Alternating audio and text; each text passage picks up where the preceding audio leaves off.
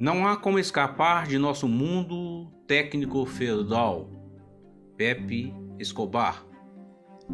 Texto publicado no site Dossier Sul em 7 de dezembro de 2020. A economia política da era digital permanece como uma virtual terra incógnita no livro Tecnofeudalismo, publicado há três meses na França, Crédit Durand, um economista da Sorbonne, oferece um serviço de utilidade pública de crucial importância para o mundo inteiro, ao submeter a um minucioso exame a nova matrix que controla a vida de todos nós. Durand coloca a era digital no contexto maior da evolução do capitalismo para mostrar de que forma o consenso de Washington acabou por se metastizar no consenso do Vale do Silício.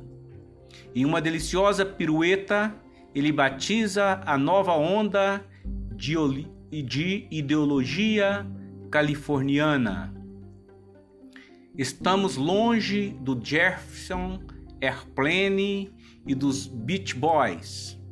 Aqui temos mais uma, entre parênteses, entre aspas, aliás, destruição criativa de Schumpeter, bombada a esteroides, somada, entre aspas, a reformas estruturais do tipo FMI, enfatizando a flexibilização do trabalho e a total marketização barra financialização da vida cotidiana. Desde o início, a era digital foi associada principalmente à ideologia direitista. A incubação foi trazida pelo Progress and Freedom Foundation, Fundação para o Progresso e a Liberdade, que funcionou de 1993 a 2010, sendo muito convenientemente sendo muito convenientemente financiada pela Microsoft, AT&T, Disney, Sony, Oracle, é, Google, Yahoo, entre outras. Em 1994, a Progress and Freedom Foundation realizou uma conferência pioneira em Atlanta que acabou por levar a uma carta magna de importância seminal. Literalmente, Cyberspace, Cyberspace and the American Dream, a Magna Carta for the Knowledge Era o, ciberes, o ciberespaço e o sonho americano, uma carta magna para a era do conhecimento, publicada em 1996, no primeiro mandato de Bill Clinton. Não foi por acidente que a revista Wired foi fundada da mesma forma que a PFF, Progress and Freedom Foundation, em 1993, transformando-se instantaneamente no veículo interno da ideologia californiana. Dentre os autores da Carta Magna encontramos o futurista Alvin Future Schock Toffler e o ex-consultor científico de Reagan George K. Worth antes de quaisquer outros, eles criaram o conceito de que o ciberespaço é um ambiente bioeletrônico que é literalmente universal. Sua carta magna foi o mapa privilegiado para a exploração dessa nova fronteira. Também não foi por acidente que a guru intelectual dessa nova fronteira tenha sido Ayn Rand, com sua dicotomia bastante primitiva entre aspas, pioneiros e, plebe. Rand declarou que o egoísmo é bom, o altruísmo é mal e a empatia é irracional. Quando se trata dos novos direitos de propriedade nesse novo Eldorado, todo o poder deve ser exercido pelos pioneiros do Vale do Silício, uma turma narcísica apaixonada pela própria imagem de heróis randianos. Em nome da inovação, deve ser permitido a eles destruir toda e qualquer regra estabelecida, em um frenesi de, entre aspas, destruição criativa, a lá Schumpeter. Isso nos le levou a nosso ambiente atual, onde Google, Facebook, Facebook, Uber e CIA conseguem passar por cima de qualquer sistema legal, impondo suas inovações como a fait accompli. Duran vai ao cerne da questão ao tratar da verdadeira natureza da dominação digital. A liderança alcançada pelos Estados Unidos nunca se deveu a forças de mercado espontâneas. Ao contrário, a história do Vale do Silício é totalmente dependente da intervenção estatal, especialmente via complexo industrial militar e complexo aeroespacial. O Centro de Pesquisas AMES, um dos principais laboratórios da NASA, fica em Mountain View, em pleno Vale do Silício. A Universidade de Stanford também localizada no Vale, sempre foi premiada com suculentos contratos de pesquisa da área militar. Durante a Segunda Guerra, Harold Parked, por exemplo, prosperou enormemente graças ao fato de seus produtos eletrônicos serem usados na fabricação de radares. Por toda a década de 1960, as Forças Armadas dos Estados Unidos compraram o grosso da produção ainda nascente de semicondutores.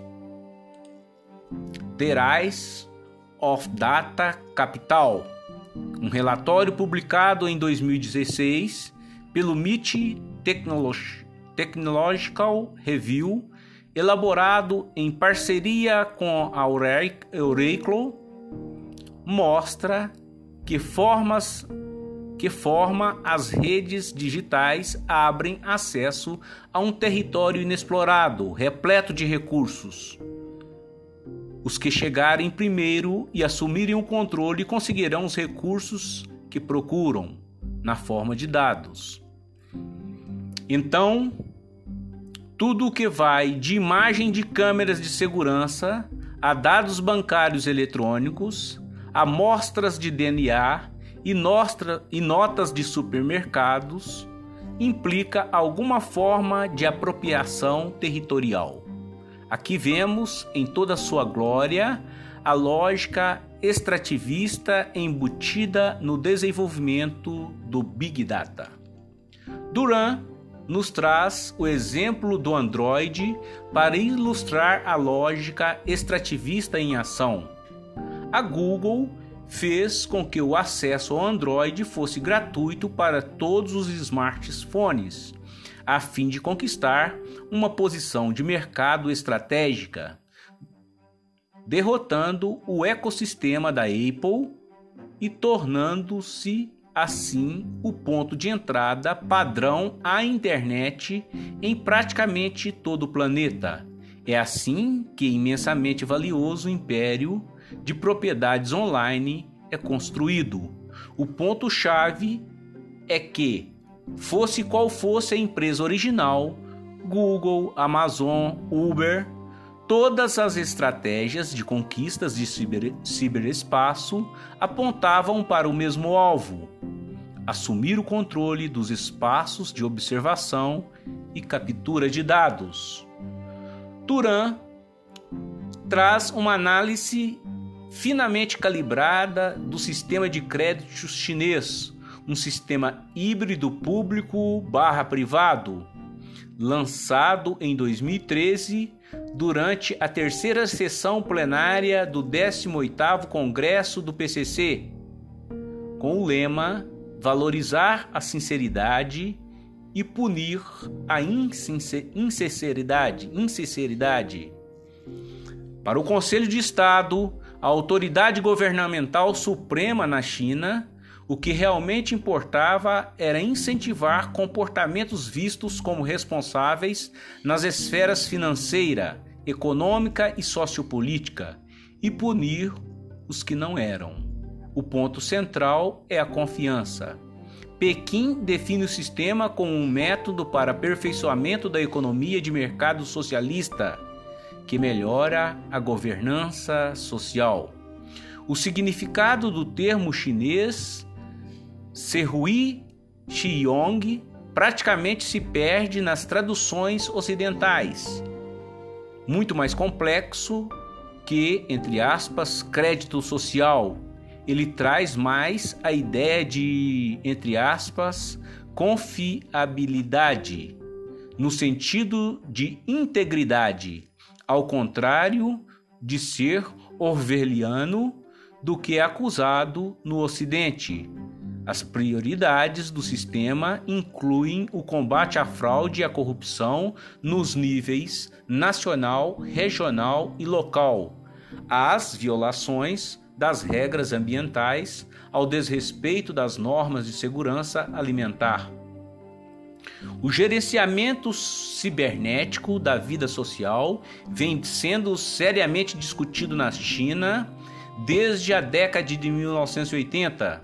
Na verdade, desde a década de 1940, como podemos ver no livro vermelho do presidente Mao. O sistema pode ser visto como inspirado no princípio maoísta das, entre aspas, linhas de massa, como em começar com as massas para retornar às massas, coletar as ideias das massas, que são dispersas e não sistemáticas, concentrá-las em ideias gerais e sistematizadas, para depois voltar às massas para difundi-las e explicá-las, assegurando que as massas as assimilem e as traduzam em ação, verificando na ação das massas a pertinência dessas ideias. A análise de Duran vai um passo além da de Sochana Zuboff em seu The Age of Surveillance Capitalism, quando ele finalmente chega ao cerne de sua tese, mostrando de forma as plataformas digitais se transformam em feudos. Elas tiram seu sustento e lucram com seu vasto território digital povoado por dados, ao mesmo tempo em que assumem poder total sobre seus serviços que passam a ser vistos como indispensáveis. E, da mesma forma que no feudalismo, os feudos dominam seu território, prendendo os servos à terra os senhores ganhavam a vida lucrando do poder advindo da exploração de seus domínios, o que implicava um poder ilimitado sobre os servos. O que significa concentração total? Peter Thiel, um defensor incondicional do Vale do Silício, sempre insistiu que a meta do empreendedor digital é exatamente contornar a concorrência tal como citado em Crashed. How a Decance of Financial Changes the World. Quebradeira, dois pontos. Como uma década de crises financeiras mudou o mundo. Thiel declarou, abre aspas, capitalismo e concorrência são antagônicos. Concorrência é para perdedores. Fecha aspas. O que nos confronta agora, portanto, não é apenas um choque entre o capitalismo do Vale do Silício e o capital financeiro, mas sim um novo modo de produção, a sobrevivência do capitalismo rentista na forma de um turbocapitalismo, onde os gigantes do silício tomam o lugar das grandes propriedades feudais e também do Estado. Essa seria a opção técnico-feudal, tal como foi definida por Duran. O livro de Duran é de extrema relevância por mostrar, mostrar que a crítica teórica e política da era digital ainda é rarefeita.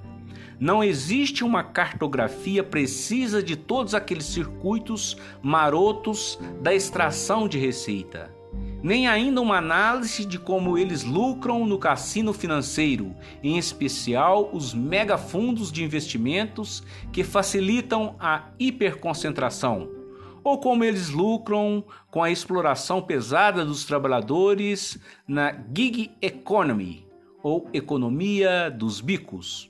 A total concentração da gleba digital vem levando a um cenário como lembra Duran, já antes sonhado por Stuart Mill, onde todas as terras de um país pertenciam a um único senhor.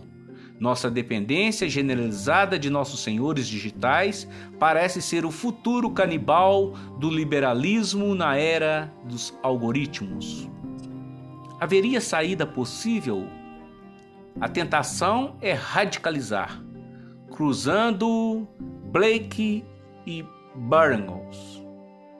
Temos que expandir nossa área de compreensão e deixar de confundir o mapa, mostrando na Carta Magna com o território nossa percepção. William Blake, em suas visões protopsicodélicas, tratava de libertação e subordinação, retratando uma deidade autoritária impondo conformismo por meio de uma espécie de código-fonte concebido para influenciar as massas. O que soa como um proto-análise da era digital. William Brooks criou o conceito de controle, um conjunto de manipulações incluindo a mídia de massa ele ficaria horrorizado com as mídias sociais. Para derrubar o controle, temos que ter a capacidade de invadi-lo e desorganizar seus principais programas. Burrout mostrou que todas as formas de controle têm que ser rejeitadas e derrotadas. Abre aspas. As figuras de autoridade aparecem como realmente são máscaras mortas e vazias, manipuladas por computadores. Fecha aspas. Esse é nosso futuro. Ou hackers ou escravos.